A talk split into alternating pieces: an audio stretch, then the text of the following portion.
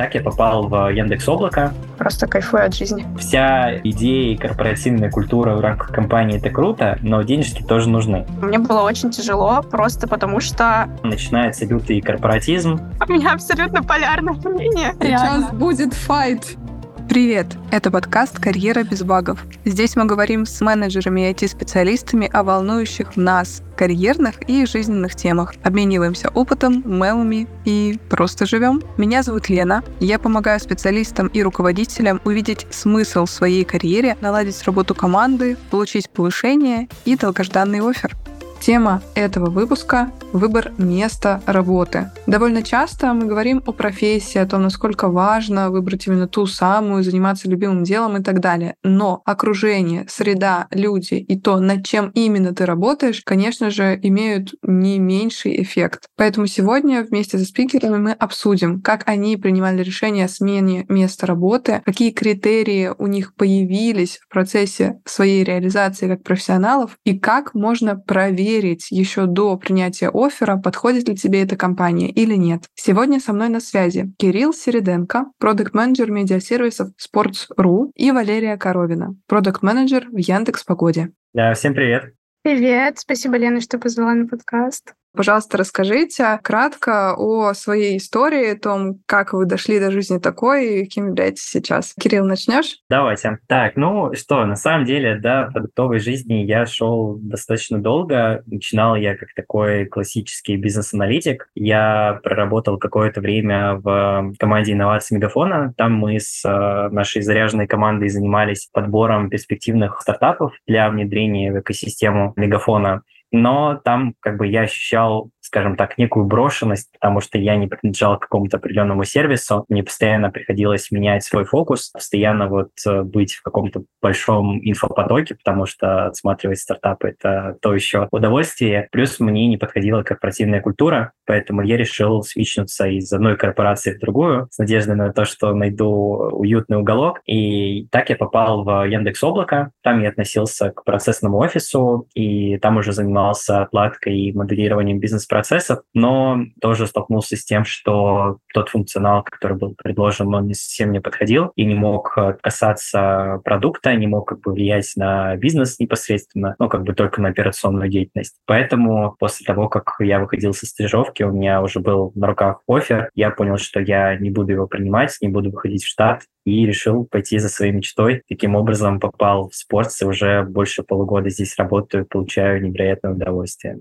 У тебя получается такой более классический путь из аналитиков продукта, и здорово, что удалось найти то самое место. Мы об этом еще подробнее поговорим. Лера, расскажешь тоже свою историю? Мне кажется, у вас есть некоторые пересечения с Кириллом. Да, мой путь до продукта тоже был достаточно долгим и тернистым. Начинала свою карьеру я в конце первого курса в компании Changellenge. Это employer брендинговое агентство, где я была стажером, маркетинговым аналитиком. Там я занималась в основном работой с метриками, метриками эффективности прошедших рекламных кампаний и планировала последующие рекламные кампании клиентских проектов. Этот опыт классно помог мне почувствовать цифры, но мне не очень нравилось, что при работе в агентстве у тебя нет как бы своего конкретного продукта, который ты постоянно непрерывно развиваешь. И поэтому я захотела уйти в какую-то более продуктовую компанию. Но у меня это на самом деле не сразу удалось. Именно с digital-продуктом. Из Change я ушла в Яндекс, в команду Янган Яндекс, которая занимается стажировками и летним школам Яндекса. Вот, там я была чем-то вроде продуктового маркетолога, по сути, стажировок и летних школ. Это было чуть-чуть ближе к тому, что я хотела. Это был как минимум Яндекс,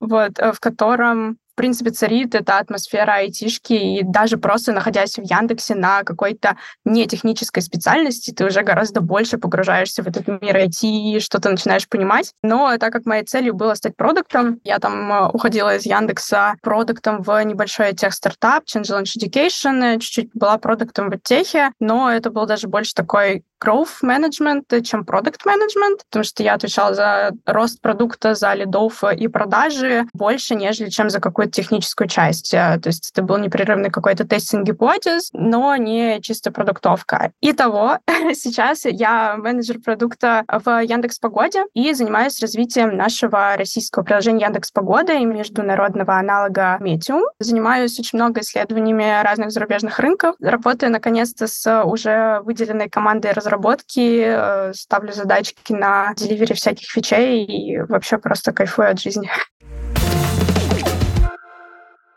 Кажется, если суммировать то, что вы сказали, э, как будто бы у вас у каждого минимум два места работы уже за плечами, потому что там у Леры с некоторыми возвращениями, камбэками, а у Кирилла с переходами. А если посмотреть на весь этот путь, так как каждый раз вам нужно было, по сути, менять, да, и переходить в другую компанию, какой из случаев для вас был более болезненным и почему? Можете вспомнить? Честно скажу, прям какой-то боли я не отмечал. Наверное, просто потому, что я уже, грубо говоря, был рожден IT-индустрии, потому что я заканчивал университет ИТМО, и там как бы ты неизбежно, хочешь не хочешь, но будешь окружен айтишниками в основном. И поэтому там какие-то проблемы с поиском общего языка никогда не, не стояли. Вот. Наверное, была больше несовместимость с брендом. Вот это, наверное, ощущалось острее. А здесь бы я бы как раз хотел бы отметить Мегафон, потому что у нас как бы подразделение было таким, ну, кроссфункциональным, поэтому мы мы должны были взаимодействовать практически со всеми департаментами. И я как бы четко проводил границу между нами и остальными отделами, потому что там, когда ты выходишь за пределы стратегии, за пределы инноваций, все, там начинается лютый корпоратизм, начинаются пиджачки, начинаются обращения на «вы», и как бы ты ощущаешь себя, ну, грубо говоря, мальчиком из детского сада, который пришел вот в большую игру и типа ничего не понимает. Но на самом деле это все не так, да, и как бы я понял, что вот такой вот стиль общения стиль существования в ну, в мире бизнеса он не для меня. То есть мне больше, наверное, ближе вот как раз культура Яндекса, Спорца. А, но в плане знакомств никаких проблем не возникало. То есть как бы я приходил, я сразу пытался там поставить встречи со всеми основными коллегами, с кем я буду взаимодействовать. Ну, были определенные сложности с тем, что я работал а, удаленно в Мегафоне как раз, поэтому я видел там коллег раз в полгода, грубо говоря. Ну вот, а, это, конечно, создавало сложности, но в принципе тоже как бы преодолимо. Главное, как бы, насколько ты к этому относишься. Точнее, как. Также я согласна про удаленку. У тебя удаленка когда была? У меня, вот когда я летом работала в Change Launch Education, это очень сложно дожидаться ответа от коллеги три часа в переписке вместо того, чтобы просто подойти и спросить один вопрос на секунду. Это прям больно, особенно в тот момент, когда ты онбордишься только. У тебя очень много этих вопросов на там одну минуту. Я могу вспомнить, наверное, свои какие-то истории болезненных переходов, но меня, наверное, суть-то в чем, что мне было больно именно расставаться с предыдущей компанией, а не приходить на новое место. То есть как бы анбординг на новом месте у меня всегда проходил более-менее, ну, спокойно, классно. А вот, э, например, когда я первый раз уходила из Changelange, э, мне было очень тяжело, просто потому что я вроде как уходила к своей, грубо говоря, мечте, то есть э, я уходила в Яндекс, но я уходила от такой классной команды, с которой я уже так сроднилась, и от такой классной руководительницы, которая реально вкладывалась там в мой рост и развитие, что мне просто реально чисто по-человечески было больно, грустно уходить. Вот такая была история, но я все-таки приняла решение уйти. И второй раз, наверное, тоже был неприятный какой-то кейс перехода, когда почему вообще мне пришлось сменить компанию, потому что на вот, предыдущем месте работы в результате перестройки самой компании мне сменили должность на ту, которая мне как бы была не так близка, как исходная, на которой я приходила. Причем я пришла на должность в компании три месяца назад, и тут мне ее меняют резко, ну, даже два месяца назад. Вот. И пришлось снова там буквально спустя три месяца искать новую работу. Это как минимум стресс само по себе, то есть какой-то поиск новой работы, понимание того, что ты сейчас находишься на какой-то нелюбимой работе, то есть э, занимаешься тем, что тебе по факту не нравится, а как бы вроде надо. Вот такая вот была история. Вам обоим спасибо за честность, что, кажется, все равно это такие моменты довольно личные. И я очень, Лер, тебя понимаю с точки зрения того, когда ты находишься вроде как на любимой, но уже не такой любимой работе, потому что ты пришел, ты там столько времени, там, у тебя еще это незначительный период. У меня были ситуации, когда ты уже там много месяцев этим занимаешься, и вдруг приходишь к точке, что у тебя там нету перспективы, и тебе нет куда просто сделать следующий шаг, и люди все хорошие, все замечательно, но бизнесу просто невыгодно тебя растить именно в этой должности, там, в этой роли. И как бы ты в итоге уходишь. Хотела задать логично вытекающий вопрос. Как вы видите, как поменялись ваши критерии выбора работодателей после подобных ситуаций? Потому что кажется, что изначально мы идем, как уже каждый из нас поделился, за идеей. Да? То есть нам нравится там корпоративная культура, нам нравится, как компания себя позиционирует с точки зрения вот этого места работы, нам нравится суть деятельности. Но потом добавляются некоторые моменты, которые обычной жизни ты пропускаешь ну, в большей части. Но когда ты через эту определенную сложность прошел, у тебя уже совершенно другое отношение. Были такие дополнительные критерии, пунктики, которые вы теперь сто процентов проверяете. Возможно, они уже удовлетворены на текущем месте, но у себя там в подсознании вы это заложили так монолитом на все последующие, если вдруг это потребуется. На самом деле, не знаю, для меня это, конечно, было неожиданно, но сейчас как бы это кажется супер логично. Количество моих запросов резко выросло с переездом в Москву. Вот. Как есть, удивительно. Будучи петербуржцем интеллигентным, который как бы питается культурой и в целом как бы не стремится жить в Москва-Сити, да, я ловил невероятный дзен и думал, что, блин, какой кайф. Но когда паспортным э, сентябрем 22 года я перебрался в Москву, я ощутил, что на самом деле как бы я не могу здесь ловить зен так же, как в Питере. Вся идея и корпоративная культура в рамках компании – это круто, но денежки тоже нужны. Поэтому, наверное, у меня как бы сейчас по приоритету сразу после вот идеи именно продукта идет, наверное, размер э, бенефитов, да, и денежных, и льготных. Под льготными я, наверное, здесь понимаю там возможности доп. образования, а, возможности медицинской страховки, потому что как бы я тоже не молодею, кости скрипят, и надо уже проходить ежегодные чекапы. Уже ДМС только со стоматологом. Да, естественно, естественно. Ну, как бы, да, ставки повышаются. И как бы затем уже идут какие-то вот э, менее значительные вещи, там, не знаю, вроде компенсации спорта и так далее. Наверное, еще здесь возможности профессионального роста, потому что, по сути, из него как раз вытекает и увеличение количества плюшек, и там увеличение влияния на продукт и так далее. То есть, ну, как бы, чтобы была понятная система роста с точки зрения грейда, что тебе нужно сделать, или там, не знаю, с кем пообщаться, соответственно, ну, занять более классную позицию? Наверное, так я бы ответил. А давай тут сразу уточню, как ты это проверяешь? Ну вот ты приходишь, например, на собес, ты это прямо на собеседовании спрашиваешь или как-то по-другому выясняешь? К сожалению, не у всех компаний прозрачная политика с точки зрения найма, и не все карты тебе раскроют, поэтому, мне кажется, самый оптимальный способ – это найти сотрудника, желательно из твоего же подразделения, будущего предполагаемого, и как раз задать все крамольные вопросы ему с точки зрения работы, потому что, ну, мне кажется, что тьфу-тьфу-тьфу, конечно, но, в принципе, сообщество вот именно айтишное, оно достаточно открыто с точки зрения обмена опытом, да, там это показывает, особенно американский пример, там, ну, заходишь на Glassdoor, и можешь прям честные отзывы посмотреть, типа, от людей, кто там работал в той или иной компании. Вот. Также и в рамках России, вот, ну, про спорт, да, я заранее узнавал. Там с Мегафоном э, у меня, к сожалению, произошел прокол, потому что я ничего не узнавал. Я думал, о, Мегафон,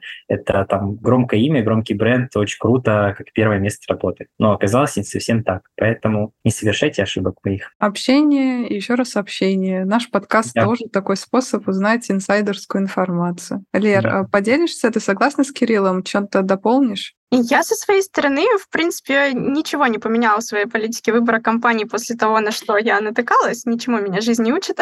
У меня изначально просто опыт э, работы, наверное, первый год где-то, он был где-то в employer бренде и около него. Поэтому я, в принципе, много знаю про вот это все corporate, и это дает мне какую-то базу для принятия решений уже изначально. И вот это хорошо действительно отметил Кирилл, что если нужно что-то узнать дополнительно, это же перед тем, как попасть в компанию, пойти, точнее, пойти туда, принять предложение о работе в компании. Обязательно нахожу кого-то оттуда и спрашиваю все, что мне интересно. Я считаю, что я сейчас на таком, наверное, карьерном и вообще жизненном этапе, когда мне, наверное, в первую очередь важнее всего опыт. То есть я иду за продуктом, который мне интересен, за какими-то классными, интересными задачами, которые я там потом хорошо смогу упаковать в резюме, в своей самопрезентации, где-либо, и которые, в принципе, бустанут мои навыки для какого-то будущего развития внутри компании или вне ее, нежели чем я смотрю на какие-то бенефиты в плане там денег, э, оплаты питания или что-то такое. Сказала она, работая в Яндексе. И пошла так. пить э, коктейль с фламинго резинового, который стоит на кухне. Да-да, да-да, знаем, бывали. Знаете, я хотела еще какой критерий добавить и спросить, делали ли вы такие проверочки. Во-первых, я согласна с вашими тезисами абсолютно. У меня такие же критерии с точки зрения ценности продукта и с точки зрения дополнительных аспектов. Но я еще заметила по себе, что как будто бы важно узнавать не просто от одного человека его ситуацию в компании, а иметь какую-то точку касания с потенциальной командой или непосредственно руководителем. То есть проверять по возможности, насколько этот человек тебе близок по подходу к работе. Если ты видел его на выступлениях, можно уже сделать определенные выводы. То есть как будто бы я сама для себя это отмечаю. И если, например, не знакома с руководителем, у меня чаще всего в компании, которую я рассматривала и сейчас с кем сотрудничаю, есть э, через одно рукопожатие там, у него в подчинении знакомый, и я через него что-то узнаю. Как вы по поводу руководства и команды? Проверяете, не проверяете, смотрите? Есть ли по этому поводу пунктик критерий? Если честно, мне кажется, сценарий, про который ты рассказала, он очень классный, если ты действительно знаешь руководителя или кого-то, кто знает его, но очень тяжело достижимый. У меня, если честно, ну, ни разу такого не было, наверное, чтобы я шла прям к руководителю, которого я знала, либо какие-то точки контакта были. И этот скилл, в принципе, вот выбора именно того руководителя, с которым тебе будет комфортно, по там одному или двум собеседованиям, он мне пока недоступен, если честно. То есть, э, ну, реально были в, в моей жизни такие кейсы, когда я прогадывала с тем, что мне вот с этим человеком будет комфортно работать. И пока что какой-то идеальной формулы, как это сделать, кроме того, как э, действительно зная руководителя лично или кого-то, кто его знает, я пока для себя не вывела. И Возможно, мне это предстоит, возможно, мне это получится. Я тут на самом деле соглашусь с Лерой, потому что даже выступления, учитывая то, что они обычно носят такой немножко пиар-характер, может получиться так, что человек на сцене выглядит просто невероятно, в жизни он ведет себя как э, плохой человек. Вот, не, не буду уточнять. И Поэтому мне кажется, что здесь единственный верный такой способ – это глобально прокачивать свой эмоциональный интеллект. Это гиперсложно, вот, ну, то есть, типа, растягивать свою социальную насмотренность, потому что чем больше ты людей в своей жизни встречаешь, именно разных, тем проще тебе потом как бы примерно сопоставлять человека с каким-то типом и уже представлять, как бы, как он может себя повести в той или иной ситуации. Понятно, что это очень упрощенная модель, но какие-то вещи она уже как бы может э, отсеять. Ну, то есть, там, не знаю, вероятный абьюз или там еще какие-то, ну, неприятные вещи. Давайте такой промежуточный итог подведу. Мы обсудили по факту ваши карьерные переходы и критерии, которые в итоге можно рассматривать как ценные при принятии решения та эта компания или не та, или даже в отношении текущей стоит мне оставаться или нет. Это связано в нашей с вами версии а, с ценностью продукта или проекта, на котором ты задействован, с денежной составляющей, куда без этого, будем тоже честны, с корпоративной культурой и с прочими бонусами из разряда обучения, английский, классный офис, печеньки и розовый фламинго для коктейльчиков. А что-то еще в этот список хотите добавить? Я бы еще бы закинул туда для полного счастья полную удаленку. Вот. Не знаю почему, у меня просто сформировался такой паттерн, что мне очень комфортно работать всегда из разных мест. Мне трудно вот быть привязанным к какой-то определенной точке, поэтому идеально, конечно, было бы, если от места бы я не зависел. В рамках спорта мне это удается, потому что, ну, даже живя в Москве, ну, мне кажется, у многих молодых ребят есть такое заблуждение, что вот переехав в Москву, ты будешь получать удовольствие от города, работая тут. Но вот на самом деле, не знаю, может, просто из Петербурга переехал, поэтому меня такое фи немножко выдается, но мне там постоянно находиться в Москве сложно, потому что меня просто город начинает давить, поэтому удаленка как бы спасает. Я могу взять и там куда-нибудь поехать. Я бы закинула в черный список полную удаленку. У меня абсолютно полярное мнение. Сейчас будет файт. Давай. Был не прям приятный опыт э, работы на полной удаленке. То есть для меня максимально комфортно это когда вообще overall в компании гибридный график. То есть э, ты вот по тем дням, в которые ты хочешь, в то время, которое хочешь, ты приезжаешь в офис там какие-то 2-3 дня в неделю. Если ты там не хочешь, реально, вот ты встал в среду и такой, нет, все, я не могу, мне плохо. Ты не едешь в офис. Или похожий кейс, вот тебе надо на неделю неделю ехать, и компания с этим абсолютно ок, супер, классно. Остальное время ты ходишь там свои хотя бы 2-3, 3-4 дня в офис. Вот такой график работы мне максимально комфортен, но полная удаленка. О, господи. Нет. А скажи, а чем именно-то нет? Тем, что ты с людьми не контактируешь или что-то еще? Потому что ты Во-первых, да. А, я уже говорила про то, что если у тебя там есть какие-то вопросы на стадии онбординга, и тебе приходится ждать по там три часа, ну я, может, утрирую, но иногда бывает реально три часа, там, если человек на встречах условно, ответ на твой вопрос ну, хотя на встречах он может быть офлайн. Я не знаю, в чем была причина, в общем, но бывает такое, что прям долго в переписке ты ждешь этого ответа. Это очень тяжело, как минимум, онбордиться. Вот. Помимо этого, да, мне реально сложно, там, я не знаю, сидеть дома 8 часов э, в день, вот это вот на одном месте, и поэтому мне не очень нравится удаленка. То есть мне нравится формат работы в Яндексе, когда у тебя реально огромный офис на парке культуры. Вот этот Морозов, где ты можешь поработать и на своем месте работы, и в коворкинге, и вообще на любом кресле в коридоре. А если вообще надоел Морозов, то перейти дорогу и зайти в Мамонтов, посидеть там на подоконнике поработать. То есть вот такая история мне очень комфортна. А дома у меня такой возможности нет, а где-то работать кроме дома просто очень сложно выбрать место. Не, не знаю, у меня какие-то очень, возможно, высокие требования к местам.